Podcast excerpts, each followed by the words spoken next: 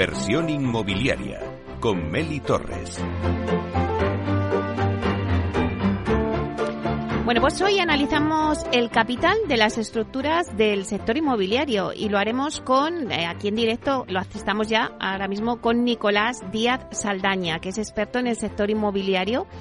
Eh, la verdad es que tiene un largo recorrido en este sector, ya que su último cargo, pues hasta hace pocos meses, era el consejero delegado de Tempore Properties, la SOCIMI del fondo TPG eh, anteriormente ocupó el puesto de director de gestión de alquileres en, en, Sareb y luego con anterioridad pues fue directivo de BBVA, también de Metrobacesa. Así que vamos a darle la bienvenida que le tenemos aquí en directo en Inversión Inmobiliaria en los estudios de Capital Radio. Buenos días, Nicolás. Buenos días, Meli. ¿Cómo estás? Muchas gracias por la invitación a tu programa que es una referencia en nuestro sector. Bueno, la verdad es que para mí sí que es un placer tener a una persona con tanta trayectoria, con tan buena experiencia en este sector inmobiliario para poder analizar un poquito pues este tema que voy a poner sobre, sobre la mesa, ¿no? Si te parece, Nicolás. Eh, vamos a analizar cómo está el sector inmobiliario. Y yo te cuento, eh, hace poco tuve una cumbre de CEOs y en ella sí que dijimos ¿no? que hay varios retos en, a los que se enfrenta el sector inmobiliario, pero uno de ellos es la estructura del capital. Yo creo que tú de eso sabes mucho. En estos últimos meses, pues parece ser que se ha dado un cambio de actitud en el capital extranjero. Hay como la salida y la entrada de capital nuevo en algunos sectores, como es el tema del living. Eh, y bueno, pues al final eso, la salida y la entrada es una ecuación que parece ser que aún no está resuelta y que no se prevé que se resuelva en el 2023. Porque no hay que olvidarnos, Nicolás, que el 2023 es un año de elecciones y cuando son elecciones, pues parece que se queda todo un poco parado. No sé si todo esto que te pongo encima de la mesa lo compartes conmigo o qué es lo que piensas. Meli, eh, estoy completamente de acuerdo con que, bueno, lógicamente tenemos una estructura de capital de las empresas que eh, son los principales actores del sector inmobiliario hoy, que es el resultado de las modificaciones eh, y de las transformaciones que ha sufrido el sector inmobiliario en los últimos en los últimos años. Qué duda cabe que a raíz de la separación completamente de la actividad promotora con la actividad de gestión patrimonial, pues bueno, hay una afluencia del capital, del capital extranjero que se posiciona en cada uno de estos vehículos en función de cuáles son eh, eh, sus estrategias de inversión.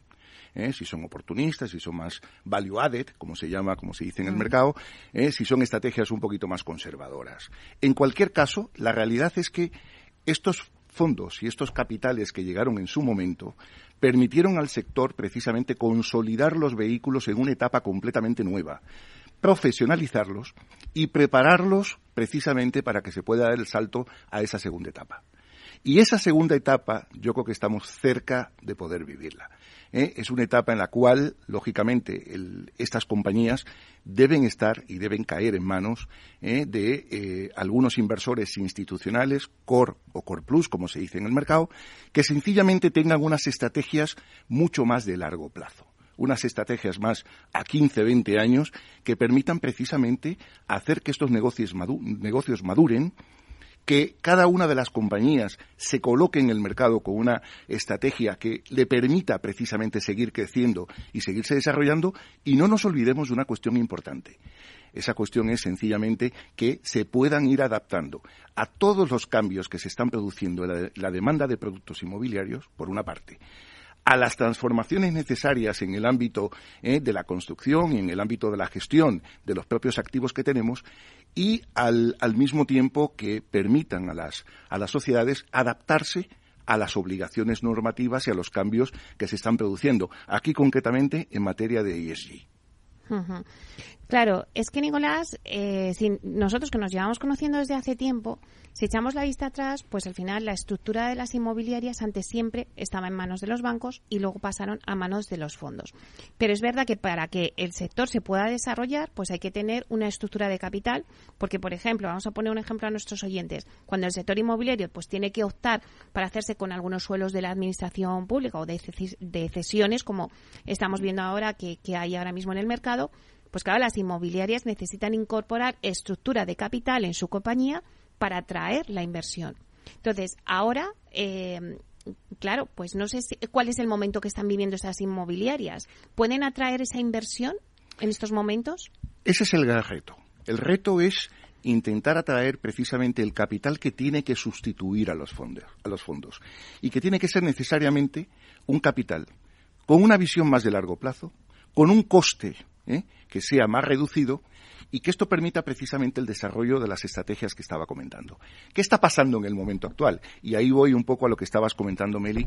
¿Qué está pasando en el momento actual y por qué posiblemente e, ese cambio en las estructuras de capital de los principales actores del sector inmobiliario no se está produciendo.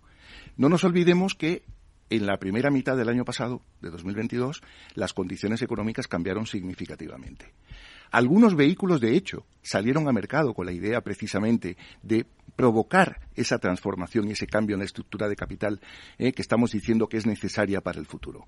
Pero, desafortunadamente, se cerró el mercado de capitales cuando los tipos de interés empezaron a subir eh, a causa de la, eh, de la elevada inflación y lógicamente pues ya los inversores potenciales llamados a sustituir eh, a los accionistas actuales de esas empresas eh, se vieron en una tesitura de que no era fácil poner un número, un precio a la hora de comprar. Y eso no era fácil sencillamente porque variables tan importantes como el tipo de interés eh, habían ya modificado completamente los escenarios de inversión. Entonces, creo que en estos momentos vamos a tener que esperar un poco a que las cosas se aclaren. Yo creo que basta con saber dónde está el tope de subida de tipos de interés, que yo, por mojarme en tu programa, simplemente lo estoy ubicando a la altura de los meses de verano, junio, julio. ¿eh? ahí podríamos tener quizás ya ¿eh? las últimas subidas ¿eh? de tipos de interés, por lo menos en Europa, por lo menos en Europa, y que a partir de ahí yo creo que sencillamente el mercado va a ir asumiendo precisamente el nuevo entorno completamente, integrándolo en sus modelos de inversión, en lo que llaman los, los especialistas underwriting de las inversiones, es decir, simplemente cuál es el plan de negocio que puedo elaborarlo y sé exactamente cómo puedo cuantificar cada una de las variables que tengo que introducir, y yo creo que a partir de ahí vamos a ir viendo cómo progresivamente ese mercado de capitales se vuelve a abrir y muchos de los accionistas actuales van a intentar, ¿eh? intentar aprovechar esa brecha ¿eh? para poder salir y que puedan ser sustituidos por inversores ya eh, tipo compañías de seguros, fondos de pensiones, gente que está acostumbrada a invertir en el inmobiliario, pero que necesita, necesita sobre todo tener certidumbre, algo de certidumbre para poder elaborar sus modelos de inversión futuros.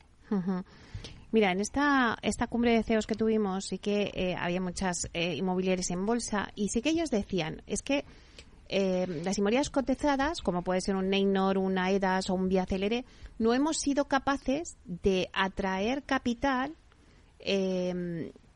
a nuestras empresas. Y, y, es que componían un poco, ¿no? O sea, son empresas sólidas, lo han demostrado, con recorrido. Han hecho grandes esfuerzos por dar visibilidad a sus negocios, con unas cifras récord de, de, venta de viviendas, ¿no? Pero al final, no, ellas sí que decían, no hemos sido capaces de atraer capital. A, nuestras empresas, ¿no? Ese es como la, el gran reto que tenía. Los fondos entraron en estas empresas en el 2014, 2015, 2016, pero claro, ahora quizá ha llegado el momento de la rotación que tú me estabas hablando. Estamos en me decías, estamos en el inicio de esa rotación, ¿no? Claro, eh, esa rotación es que tiene que entrar capital nuevo, pero ¿qué capital nuevo va a entrar? Porque eh, capital español hay muy poco en el sector inmobiliario, por lo que se ve en, el mercado. Sí, es cierto. Tenemos ahora mismo, tenemos ahora mismo una situación en la cual eh, la rotación solamente va a ser posible si los que están hoy ¿eh? consiguen vender sus participaciones a unos precios, quizás no a los precios que tenían en la cabeza inicialmente, pero consigan vender sus participaciones en las empresas que tienen a unos precios ¿eh? que les permitan irse con, con rentabilidades razonables. Eh, lógicamente, eso necesita una contrapartida. Y esa contrapartida tienen que ser empresas que estén dispuestas a liderar el proceso de concentración, el proceso de toma de, control de las compañías existentes. Y ahí sí que es cierto que hay dos cuestiones importantes a tomar en cuenta. Primero, la incertidumbre del momento que estábamos mencionando al principio, que eso hay que tenerlo en cuenta obligatoriamente. Y luego, por otra parte, yo no estoy convencido de que tengamos todavía alguien que esté en disposición de liderar ese proceso desde el capital nacional. No nos engañemos. A mí me tocó en su momento em, eh, conocer muy de cerca la evolución del sector inmobiliario francés, ¿eh? que además sufrió una crisis muy similar a la nuestra de los años 2008 en adelante, ¿eh? la sufrieron ellos un poquito más temprano, a finales de los años de los años 90, les tocó hacer las mismas modificaciones. En una fase inicial, sus empresas fueron tomadas por fondos de inversión, exactamente como ha pasado aquí, pero después, al pasar del tiempo, sí que es verdad que grandes empresas nacionales, principalmente las compañías de seguros, fueron tomando el relevo de ese capital extranjero ¿eh? y fueron liderando procesos de toma de control de compañías con vistas a meterlas en procesos de concentración y consolidación. Esto no es baladí. Esto significa sencillamente que al final tenemos la capacidad de construir y de hacer ¿eh? Eh, campeones españoles que puedan competir con otras empresas europeas ¿eh? mediante procesos de concentración y, lógicamente, empresas que pueden ser muchísimo más eficientes. Mira, eh, voy a ponerte el ejemplo de un sector que conozco muy bien, porque fui consejero delegado de Tempore durante cinco años, que es el de la gestión del residencial en alquiler. Bueno, eh, en ese sector hay un montón de retos por delante que exigen capital nuevo para que se pueda invertir y que se puedan abordar precisamente cambios normativos, cambios regulatorios, ¿eh? algunos que están por venir todavía. Pero, ¿eh? a continuación, el sector está enormemente atomizado. Cuando coges las empresas que se dedican a la gestión residencial, ninguna tiene un tamaño crítico, una escala suficiente como para que realmente pueda ser ¿eh? completamente rentable y asegurar eso que espera un inversor cualquiera. Hablo un inversor, sobre todo core, ¿eh? espera de una inversión en el sector residencial en alquiler, que es, oye, obtener un dividendo recurrente del 2,5-3% todos los años. No hay ninguna que pueda llegar a eso. La estructura de costes de una empresa de estas tiene un componente fijo muy alto, ¿eh? entre otras cosas, si es una SOCIMI, la obligatoriedad de cotizar, y eso tiene un coste. Eso ya ah. tiene un coste en asesores, mercado, etcétera. Si al final consiguiéramos concentrarlas, y hacer un campeón de 25.000, 30.000, 50.000 viviendas, pues en ese momento ya lógicamente hay muchas sinergias y se pueden establecer estrategias que permiten optimizar esas estructuras y convertirlas en estructuras muy eficientes que puedan competir perfectamente con Unicat en Francia, que puedan competir con Bonovia en Alemania, con cualquiera de las sociedades grandes en, en toda Europa. O sea que nos hace falta tamaño, por lo que estás diciendo, claro. Hace falta tamaño. ¿Eh? La más grande de todas es Testa, ¿eh? y como sabemos, eh, Testa tiene en estos momentos creo que unas 10.000 viviendas aproximadamente, está vendiendo una parte de su portafolio como parte precisamente del proceso de desinversión, y yo creo que definitivamente a todos le está pasando igual, ninguno tiene la masa crítica ni el tamaño suficiente para poder abordar todos los retos que tenemos a futuro. Claro, Nicolás, y has dicho una cosa muy interesante y es que en esa transformación que ha sufrido el sector hay nuevos sectores que han entrado, todo el tema del living, ¿no? O sea, pues eh, eh, el Bill que decías eh, ahora mismo, ¿no? De construir para el alquiler, o el co-living, o todos los que acaban en ING, en plan co-housing, bueno, todos estos del senior living. Claro, ahí hace falta capital nuevo para desarrollar todos estos tipos de, formatos. Absolutamente. Pero hay, un inversor, hay interés en, inversores para desarrollar ese tipo de formato? La pregunta. Sí, la pregunta, la respuesta a tu pregunta es que sí. ¿eh? No nos engañemos una cuestión. A pesar de lo que está pasando y la que está cayendo, tenemos que eh, alegrarnos de que España sigue siendo uno de los mercados estratégicos más importantes para los inversores extranjeros y, por tanto, para los nacionales. Es decir, eh, en el último informe que ha publicado CBRE, que lo he visto ayer, precisamente, eh, y lo comentaba Adolfo Ramírez Escudero en, su, eh, en, LinkedIn, en ese informe, que es un, es un informe mm, normalizado de la industria a nivel, a nivel paneuropeo, pues al final aparece España como el cuarto país ¿eh? de interés como destino de inversión nueva eh, para los inversores internacionales. Y lo más importante es que tanto Madrid como Barcelona se posicionan ya como la quinta y la sexta ciudad. ¿eh? en un informe que lógicamente se están manejando todos los países europeos están, están implicados en, la, en el informe. Yo creo que de eso tenemos que alegrarnos. Y lógicamente interés sigue habiendo y va a continuar habiendo. Porque los fundamentales del sector, como tú decías hace un rato, son muy buenos los fundamentales de nuestro sector inmobiliario son impecables.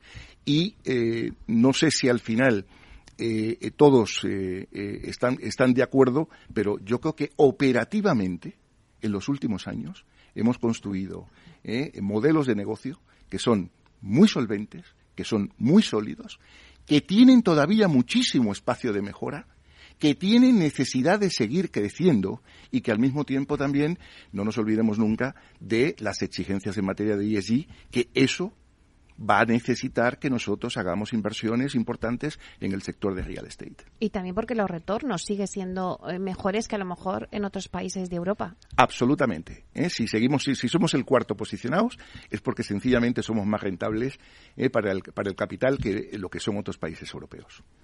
Claro, Nicolás, pero siempre el inversor eh, se encuentra con unas barreras en España, porque es verdad que ellos quieren una seguridad jurídica, eh, que no les cambien las reglas del juego, que eso lo hemos hablado muchas veces. Claro, en España hay desarrollos que se alargan hasta 15 o 20 años. Eh, por eso es importante pues todo el tema del suelo y que la administración agilice los procesos. Ahora mismo, el otro día en esta cumbre de CEOs que te, que te comentaba, ahora decían que ahora mismo en Madrid hay suelo en gestión para 160.000 viviendas. Eso supone pues unas 20.000 al año, ¿vale? En ocho años se nos acaba el tema. Entonces, claro, eh, el inversor sí que puede tener un interés, pero también eh, tiene que tener unas reglas del juego claras para que no se le cambien en mitad del partido, ¿no? Como siempre se dice. Absolutamente. Yo creo que ahí eh, hemos dado en la clave con los dos elementos que harían falta para que precisamente esa rotación del capital se pueda producir eh, y para que los nuevos inversores que lleguen, pues lógicamente tengan eh, el, escenario necesario para poder tomar la decisión eh, y hacer ese reemplazo. Y ahí hay dos cuestiones. Una primera es que, lógicamente, se nos aclare un poco la situación desde el punto de vista inflacionario, inflacionista, y desde el punto de vista de tipos de interés. Yo creo que eso está perfectamente claro. cuidado, ¿eh? Tenemos algún elemento geopolítico por ahí que nos preocupa, lógicamente, como es el caso de la, de la guerra de Ucrania, pero yo creo que hoy ¿eh? en las decisiones de inversión está pesando muchísimo más momentáneamente ¿eh? todo lo que tiene que ver con el escenario económico y financiero, con el escenario de tipos de interés. Y después, como tú bien dices, eh, claro, ¿se trata de no tener regulación? No, nadie está diciendo esto. Nadie está diciendo esto. cuando he estado en algún foro hablando sobre la ley de vivienda, ¿eh? he dicho claramente, yo me he pasado 13 años de mi vida trabajando en varios países europeos, una parte de ellos trabajando para el sector inmobiliario, ¿eh? y lógicamente no, no me acuerdo ningún país europeo en el que no haya una ley de vivienda, en el que no haya una determinada regulación. El problema no es la regulación en sí mismo, ¿eh? Como lógicamente cuál es el sesgo total y de qué manera pueden afectar determinadas decisiones en esa regulación, que ya nos ocupamos muy mucho de ponerlo en conocimiento de los del Poder Legislativo, sencillamente para que se tomen en cuenta, sino que al mismo tiempo también aquí em, lo, lo, relevante es que no nos estén cambiando las reglas de juego permanentemente. Eso es lo más, eso es lo más importante. No me modifiques el, el escenario que tengo delante, con el que yo ya hice mi underwriting de inversión y por consiguiente tomé la decisión de invertir y de ir adelante con este proyecto que tengo, que tengo entre manos. Entonces, yo creo que para nosotros esto es clave. Y ahí sería conveniente que hiciéramos un pequeño esfuerzo de ver si territorialmente en España podemos homogenizar un poquito también las condiciones en una comunidad y otra, porque hay diferencias muy relevantes. Esa agilidad de, la administración es importante, ¿no? Para ganar esa seguridad con el inversor, está claro. Eh, bueno, pues ya nos quedan pocos minutos, pero antes de, que te vayas, Nicolás, cuéntanos cómo será, según tu opinión, el año 2023 para el sector inmobiliario, ¿no? ¿A qué retos se tiene que enfrentar, aparte de los principales, porque eh, estamos en un año electoral? Absolutamente. Eh, yo, la verdad que, que las cosas siempre las puedes mirar de un lado y de otro. Yo, yo suelo mirar las cosas siempre, ¿eh? el vaso lo miro siempre medio lleno. Por tanto, soy optimista por naturaleza. Entonces, yo creo que vamos a estar, vamos a tener un 2023 dividido, ¿eh? una primera mitad quizás un poquito más em, eh, de, de, menor crecimiento, de menor actividad, de menores operaciones en el sector inmobiliario. Y sin embargo, yo creo que eso progresivamente va a ir mejorando ¿eh? después de la, en la segunda mitad del ejercicio. hay una cuestión importante. El escenario de recesión al que teníamos, temíamos todos en, 2000, en, 2020, en 2022, eh, ese escenario se ha esfumado. ¿eh? Entonces, yo creo que aquí eh, eh, sí tenemos que. Em, yo creo que yo espero que, pueda haber una mejora de la situación económica a final de año, pero al mismo tiempo también tenemos que tener cuidado porque, claro, tenemos dos periodos electorales. Esos dos periodos electorales pueden estar mandando mensajes que no son apropiados y que no son adecuados y, yo espero en cualquier caso que eh, nuestra clase política sea sensata y, que, y que sigamos apostando porque al final el país se posicione lo mejor posible como destino de inversión. Bueno, sí, fíjate, ahora después de ti tenemos a la consejera Paloma Martín, la consejera de Vivienda, eh, que nos va a contar también un poco las, las, las, propuestas que ellos han hecho también en materia de vivienda para las elecciones municipales. Así que, bueno, vamos a ver también. Muchísimas gracias, Nicolás. Se nos ha acabado el tiempo, pero yo creo que hemos tocado a fondo, eh, bueno, pues esta problemática, ¿no? De esta rotación del, del capital en la estructura inmobiliaria. Un placer tenerte con nosotros aquí en Capital Radio. Lo mismo, Meli. Muchísimas gracias. ¿eh? Te esperamos próximamente. Hasta pronto.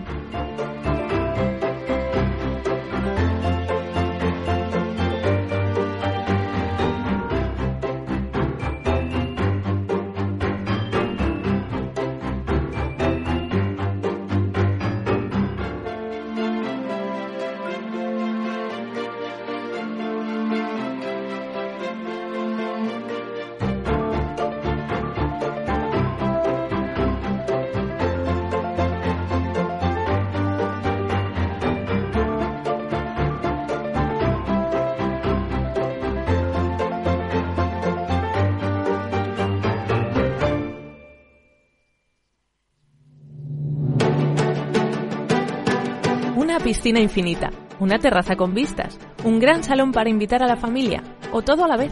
No importa lo que estés buscando para tu nueva casa, en Aedas Homes lo hacemos realidad. Entra en aedashomes.com y sal de la fila de los que sueñan. Aedas Homes, tu casa, por fin. Hey, asistente, ¿cuál es el mejor fondo de inversión del año? Hay aproximadamente 54 millones de resultados. ¿Quieres que los lea? Buf, mejor que no. Puedes seguir buscando entre millones de contenidos, pero un asesoramiento de calidad solo te lo dará un especialista. En Renta 4 te ofrecemos un servicio de asesoramiento gratuito siempre que lo necesites. Entra en r4.com y descubre cómo te podemos ayudar. Renta 4 Banco. ¿Quieres más?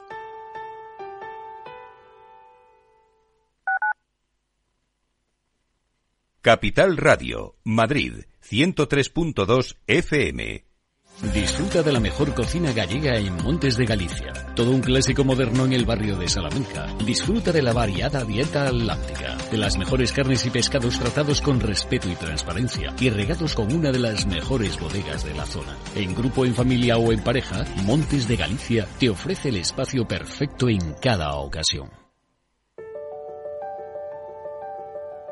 Capital Radio lanza el nuevo formato de Cripto Capital, todos los lunes a las 3 de la tarde con el maestro de trading algorítmico Carlos Puch Sajibela. Lo que nadie te cuenta, escúchalo en Cripto Capital. Los viernes en Capital Radio te proponemos descubrir y comprender las estrategias de empresas con éxito que servirán de inspiración y ejemplo para la tuya. Escucha Metaempresas, un programa presentado por Andrés Arenas con la presencia y los consejos de expertos en distintas áreas y profesores de reconocida trayectoria. Todos los viernes a las siete y media de la tarde, Metaempresas, Capital Radio.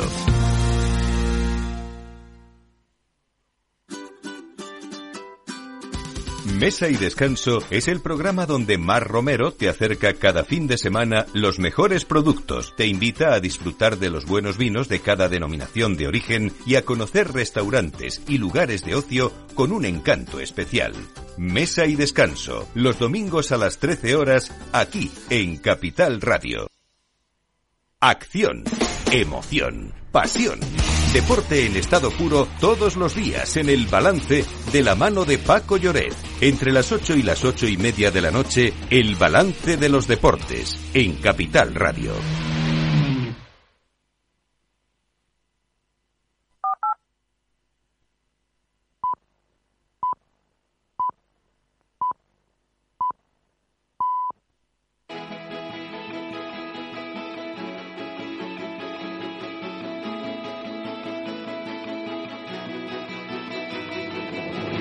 Inversión inmobiliaria con Meli Torres.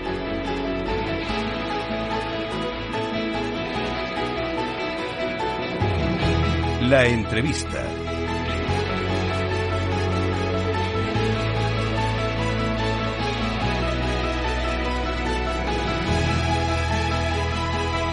Bueno, pues la entrevista de la semana se la dedicamos hoy a Paloma Martín, consejera de Medio Ambiente, Vivienda y Agricultura de la Comunidad de Madrid, que nos va a adelantar algunos puntos de la estrategia en materia de vivienda que presentarán en las próximas elecciones municipales en mayo.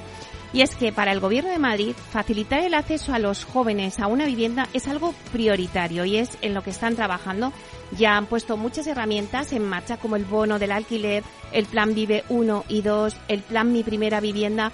Pero bueno, me voy a callar porque para hablar de todo ello hoy contamos en directo, tenemos el placer de contar desde los estudios de Capital Radio con Paloma Matina, quien vamos a saludar y a darle la bienvenida. Buenos días, Paloma. Encantada. Un saludo a todos. Un placer tenerte aquí en Capital Radio. Ya lo sabes, esta es tu casa siempre. Bueno, pues este año 2023, eh, la verdad es que es un año de elecciones, eh, primero las municipales, luego las generales, pero seguro que ya tenéis elaboradas algunas de las propuestas electorales que, llevaréis con vuestro partido en materia de vivienda para el próximo, pues no sé si es el 28 de mayo, las, las próximas elecciones. Mm, sí que nos gustaría que nos avanzaras un poquito, a ver si podemos eh, tener algunas de esas propuestas o, o por lo menos por dónde vais a poner el foco. Pues sin ninguna duda la política va a ir orientada a facilitar el acceso a los jóvenes eh, a la vivienda, que son los que más dificultades eh, tienen. Y además lo vamos a hacer tanto para favorecer el alquiler como para la compra. Ya venimos desarrollando desde el Gobierno de la Comunidad de Madrid importantes proyectos en ambas direcciones. Tenemos nuestro Plan Vive, alquiler asequible, por el que los jóvenes pueden alquilar viviendas a un precio un 40% inferior al del mercado y para eso se están construyendo 6.600 viviendas a través del Plan Vive. Vamos a seguir reforzando esa línea de alquiler con un plan denominado Solución Joven, viviendas de construcción industrializada para jóvenes de 70 metros cuadrados, servicios comunes y un precio de 600 euros. Y luego en la parte de compra hemos puesto en funcionamiento el pasado mes de octubre el plan Mi Primera Vivienda, que consiste que aquellos jóvenes que no disponen de ahorro para dar la entrada para un piso puedan alcanzar hasta el 95% de hipoteca del valor del piso. Ha sido eh, un éxito en estos tres meses y medio desde su puesta en funcionamiento. Ya se han cerrado 219 hipotecas que benefician a más de 300 jóvenes y de cara a las próximas elecciones también eh, continuaremos implementando este programa de mi primera vivienda, incrementando el presupuesto destinado a cubrir ese mayor porcentaje para acceder a la compra de la vivienda. Son dos eh, iniciativas eh, pioneras de las que hemos sentado las bases en esta legislatura y que vamos a seguir implementando y desarrollando en la siguiente si los ciudadanos nos dan de nuevo su confianza. O sea que esas líneas que ya se han abierto seguirán continuándose eh, más adelante también, ¿no? Pero ¿Qué piensas de la nueva ley de vivienda? Porque es que la ley de vivienda eh, trae mucha polémica. Eh, estamos siempre con los titulares, los periodistas, ¿no? Con el tema de la ley de vivienda. Pero acláranos un poquito, bueno, pues cómo podría reconducirse todo. La ley de vivienda no se ha aprobado aún y ya es un fracaso, porque su modelo, el que recoge este proyecto de ley de vivienda, ya ha demostrado que produce unos efectos perversos cuando se interviene el mercado. Pero es que además a esto hay que añadirle que los informes que han sido emitidos hasta ahora por el Banco de España, por el Consejo General del Poder Judicial y las denuncias que hemos venido haciendo las comunidades autónomas van en la misma dirección y es que se atenta contra competencias eh, autonómicas. Por lo tanto, no puede suceder que eh, el Gobierno eh, diga lo que ha hecho con la ley del sí el sí, que ha producido unos efectos que no eran los previstos, porque de la misma manera que ya adelantaron los distintos organismos que una rebaja de penas a los violadores y a los acosadores sexuales iba a suponer que salieran de la cárcel estos agresores, en el caso de las viviendas ya se ha percibido por parte de distintos informes que supone atentar contra las competencias de las comunidades autónomas.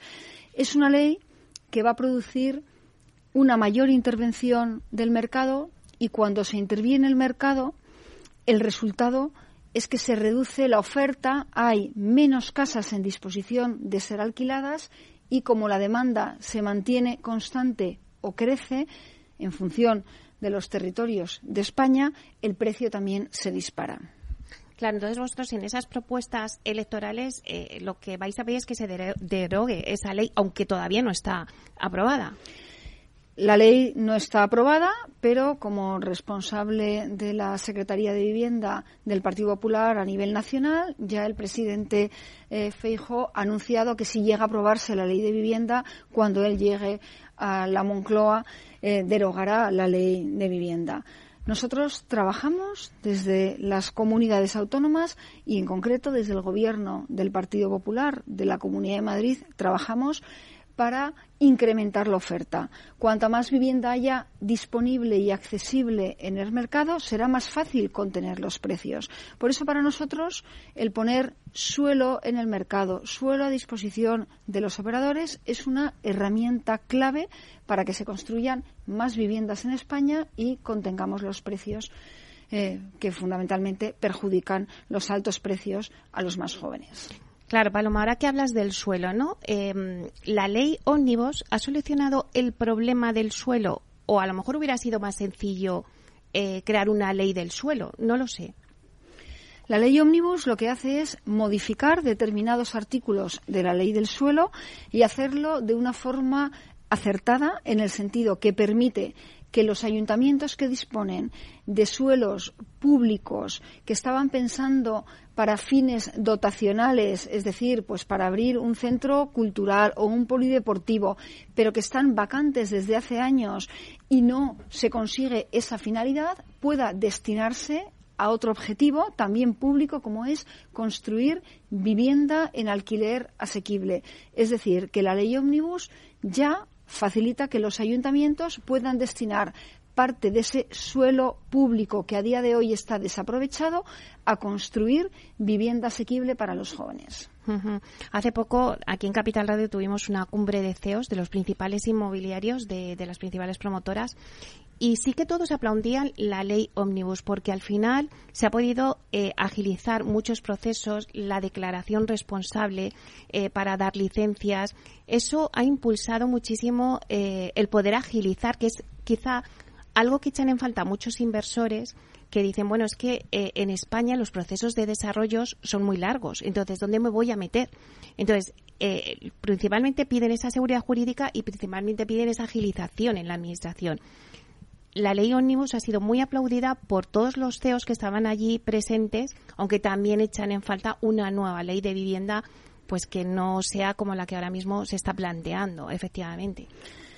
Nuestro empeño ha sido simplificar los trámites administrativos y, por tanto, sustituimos determinadas licencias urbanísticas por declaraciones responsables. Y esta medida, esta reforma en concreto, que fue una reforma puntual que llevamos a cabo en octubre del 2020, ha supuesto ya en la Comunidad de Madrid un ahorro de 200 millones de euros, porque hemos conseguido reducir los plazos y sabemos que una reducción de plazos supone una reducción y un ahorro económico. Para que nos hagamos una idea, construir una vivienda desde que ya se tiene la disposición del suelo son aproximadamente 40 meses. Los expertos nos dicen que 20 meses son del plazo de construcción y otros 20 de tramitación administrativa. Pues bien, la sustitución de licencias urbanísticas por declaraciones responsables ha supuesto ya en la Comunidad de Madrid que dejemos de consumir 10 meses de estos 20 meses de procedimiento administrativo, lo ha reducido a la mitad, porque hay muchas licencias que tardaban meses los ayuntamientos en poderlas otorgar y al sustituirlas por declaraciones responsables se ahorra tiempo y dinero para todos. Veamos un caso concreto. Por ejemplo, licencias de primera ocupación. El promotor tiene terminado ya el piso y antes exigíamos, se exigía por parte de la normativa de los ayuntamientos que tuvieran una licencia eh, urbanística de primera ocupación. Al sustituir esa licencia por una declaración responsable, se ahorran entre 6, 8, 10 y hasta 12 meses que venían tardando los ayuntamientos en dar esa licencia de primera ocupación. Eso significa que el promotor entrega antes las llaves, que el joven que estaba de alquiler puede entrar en su casa diez meses antes y que el ayuntamiento puede generar actividad económica también porque empieza a cobrar el IBI. Es decir, que la reducción de plazos tiene una consecuencia directa económica en beneficio de los ciudadanos.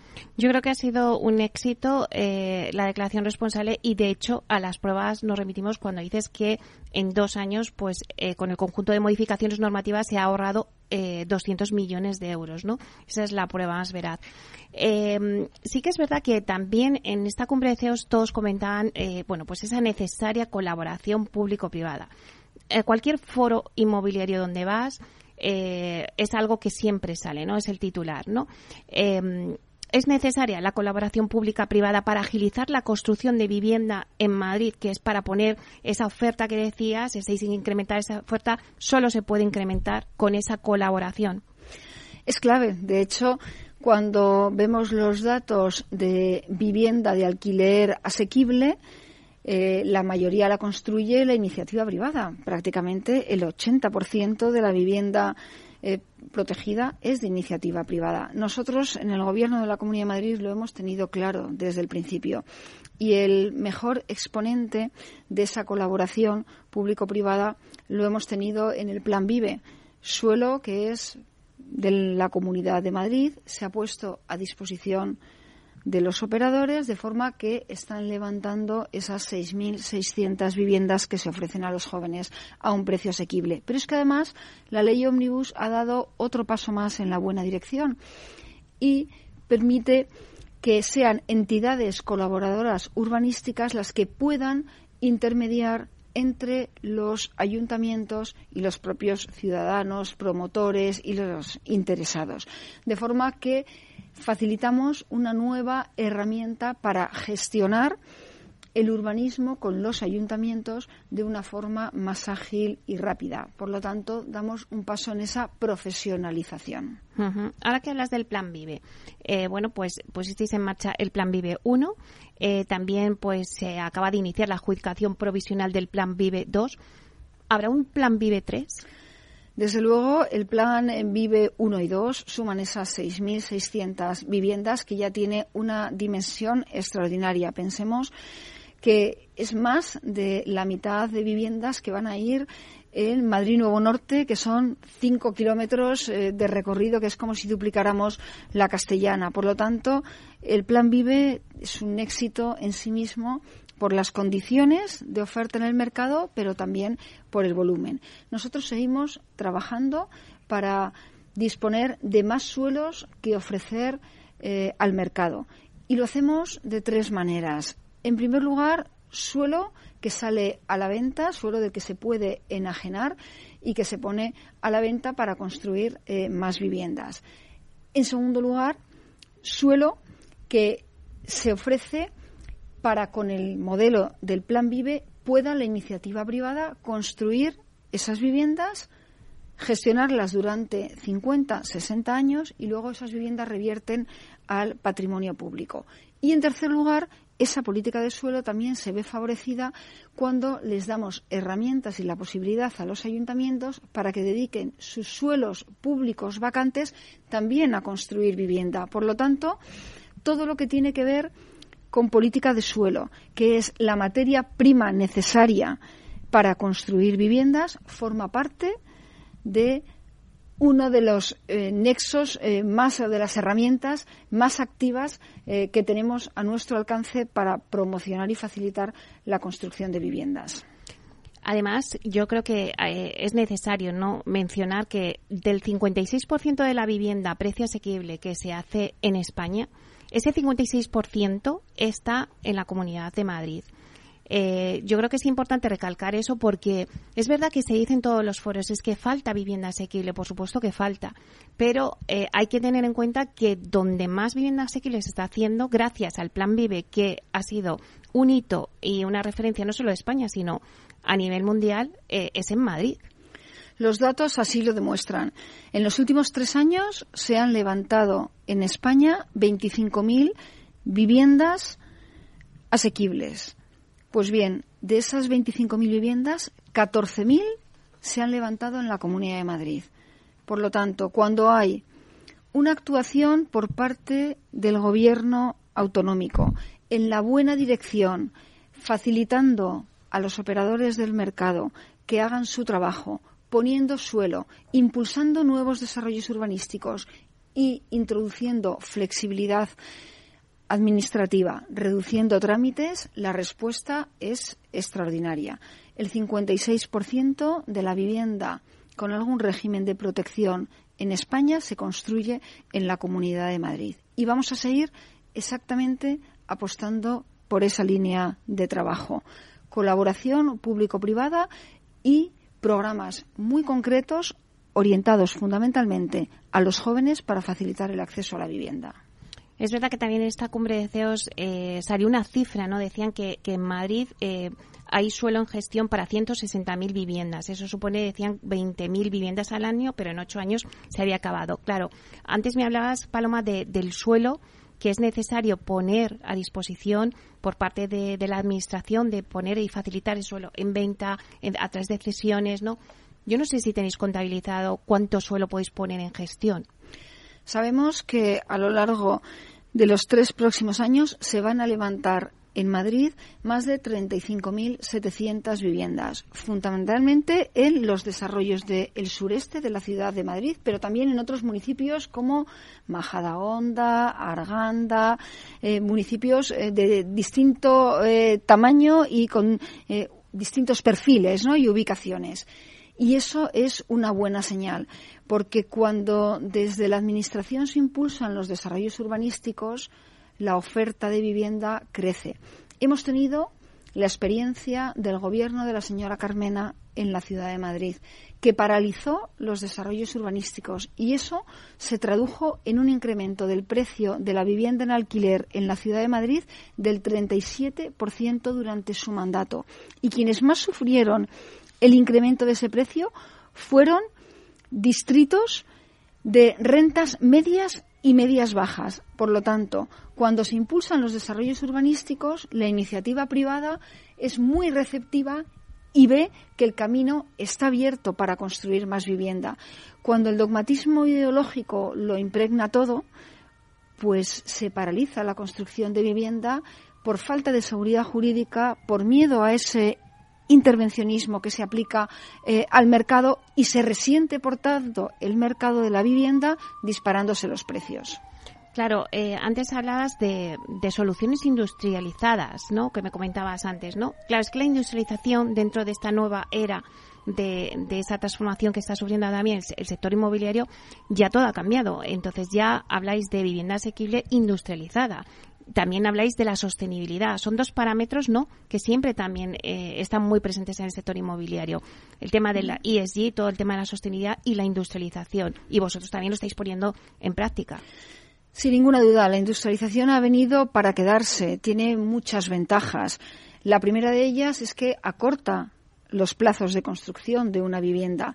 La segunda es que se construye en unas naves y, por lo tanto, las condiciones eh, laborales de los trabajadores eh, pues son muy diferentes, son mucho más amables, permiten la incorporación activa de la mujer a la construcción y son muy eficientes. Y en tercer lugar, tienen un componente de sostenibilidad eh, sustancial. Se utilizan materiales reciclados. Se desperdician menos materiales porque al hacerlo, al construirse en una nave, se deterioran menos los materiales que cuando se tienen que desplazar al lugar donde se va a levantar eh, la vivienda. Se usan, por ejemplo, permite el uso de pinturas eh, que repelen eh, la contaminación.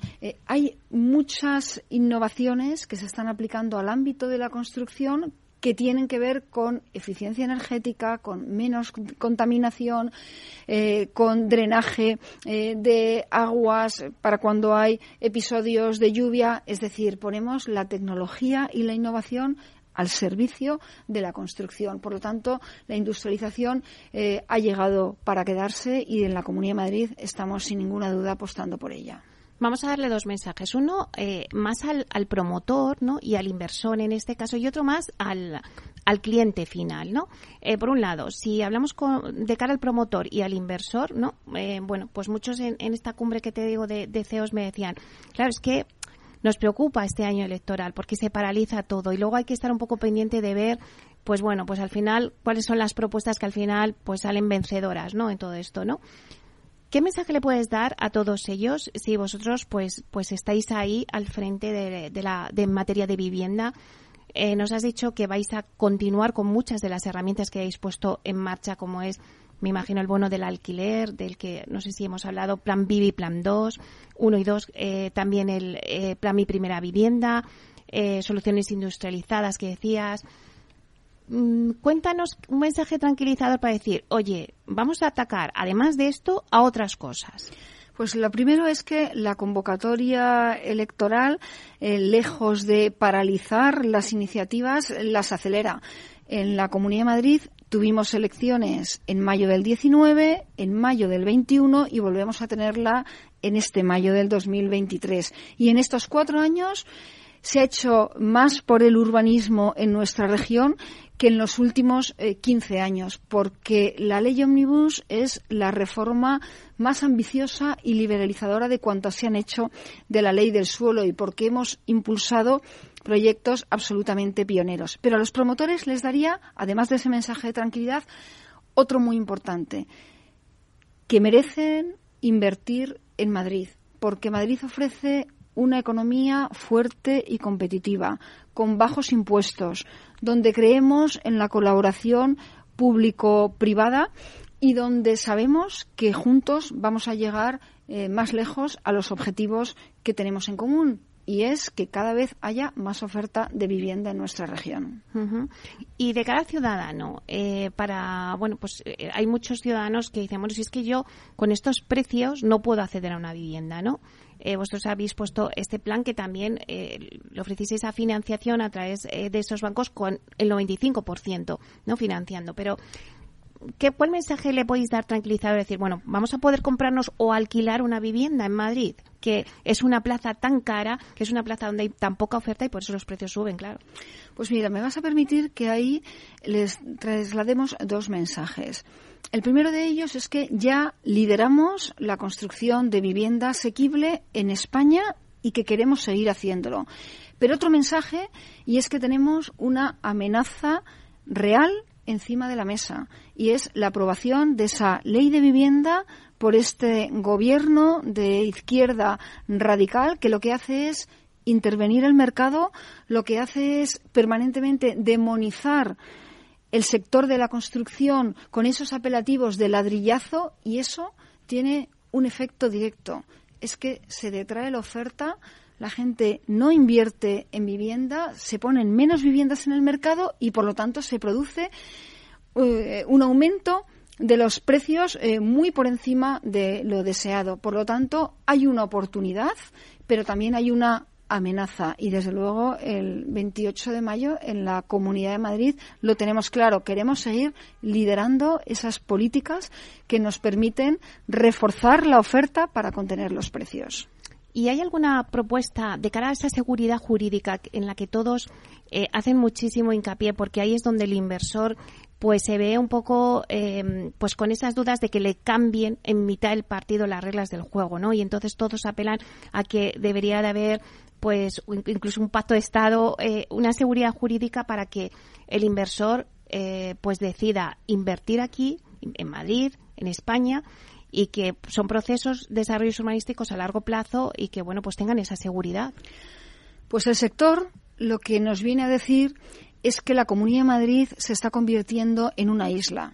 Y nosotros no queremos ser una isla. Nosotros queremos que nuestras políticas autonómicas que favorece la construcción de vivienda lleguen también al resto de España. Y para eso será necesario también un cambio en el gobierno eh, de España. Porque la ley de, vivienda, eh, no tengo la más mínima duda que van a hacer lo posible y lo imposible por aprobarla antes de la convocatoria de las elecciones generales. Y esa ley de vivienda es absolutamente perversa y va a producir unos efectos devastadores. Y un tema, además, que planea en el entorno de la vivienda y es el tema de la ocupación. Hay políticas permisivas con la ocupación y políticas que defienden la propiedad privada. Desde que Sánchez es presidente, desde el 2018, se ha incrementado la ocupación en un 41%. La mitad de las viviendas ocupadas en España están en Cataluña. Si vemos cuánto se ha incrementado la ocupación de viviendas en Valencia se ha incrementado un 24%. Cuando vemos en la Comunidad de Madrid qué es lo que ha ocurrido es que ha disminuido un 15% la ocupación de las viviendas. Por lo tanto, hay políticas permisivas con la ocupación y políticas que luchan con la ocupación y que defienden a los propietarios y a las víctimas de esa ocupación hay que elegir entre dos modelos, el que llevamos a cabo en la Comunidad de Madrid y el que nos quiere imponer este gobierno de izquierda radical. Bueno, pues vamos a ver si, hay un poco de serenidad y vamos avanzando en materia de vivienda. Bueno, pues hasta aquí la entrevista de hoy. Muchísimas gracias, Paloma Martín. Ha sido un placer tenerte hoy en el programa, eh, darnos pues un poco eh, las pistas, ¿no? Por dónde va a ir este sector. Muchísimas gracias por estar aquí compartirlo con todos nosotros. Encantada como siempre. Un saludo. Bueno, y a ustedes, señoras y señores que nos escuchan al otro lado de las ondas, gracias por estar ahí y compartir este espacio con nosotros. Gracias también de parte del equipo que hace posible este espacio, de Miki Garay en la realización técnica y de quien les habla, Meli Torres. Les esperamos mañana viernes de 12 a 1 en Inversión Inmobiliaria. Hasta entonces, que sean felices.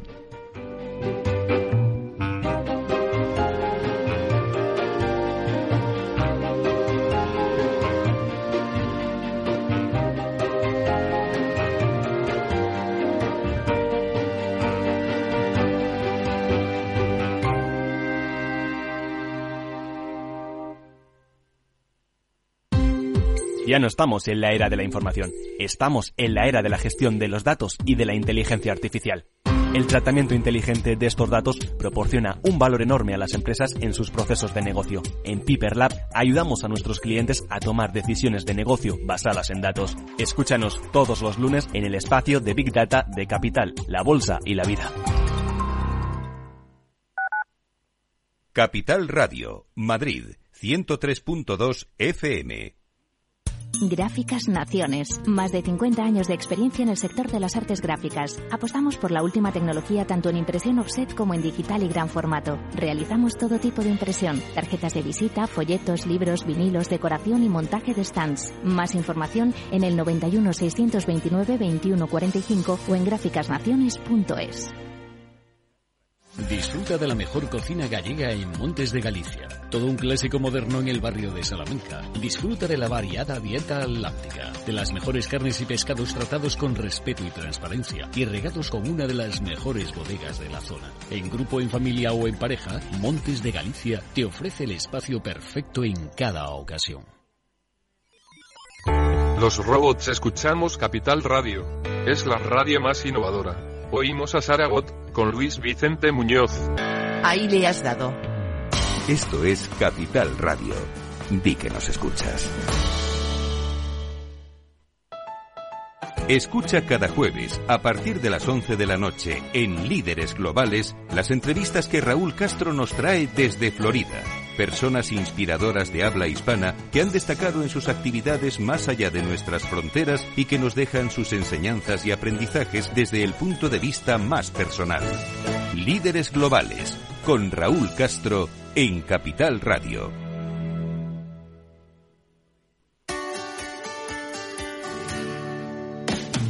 Humanos en la Oficina, el programa más divertido y de mayor influencia en el mundo de las organizaciones, con el presentador de mayor audiencia en el mundo del capital humano y speaker internacional Miguel Ángel Pérez Laguna.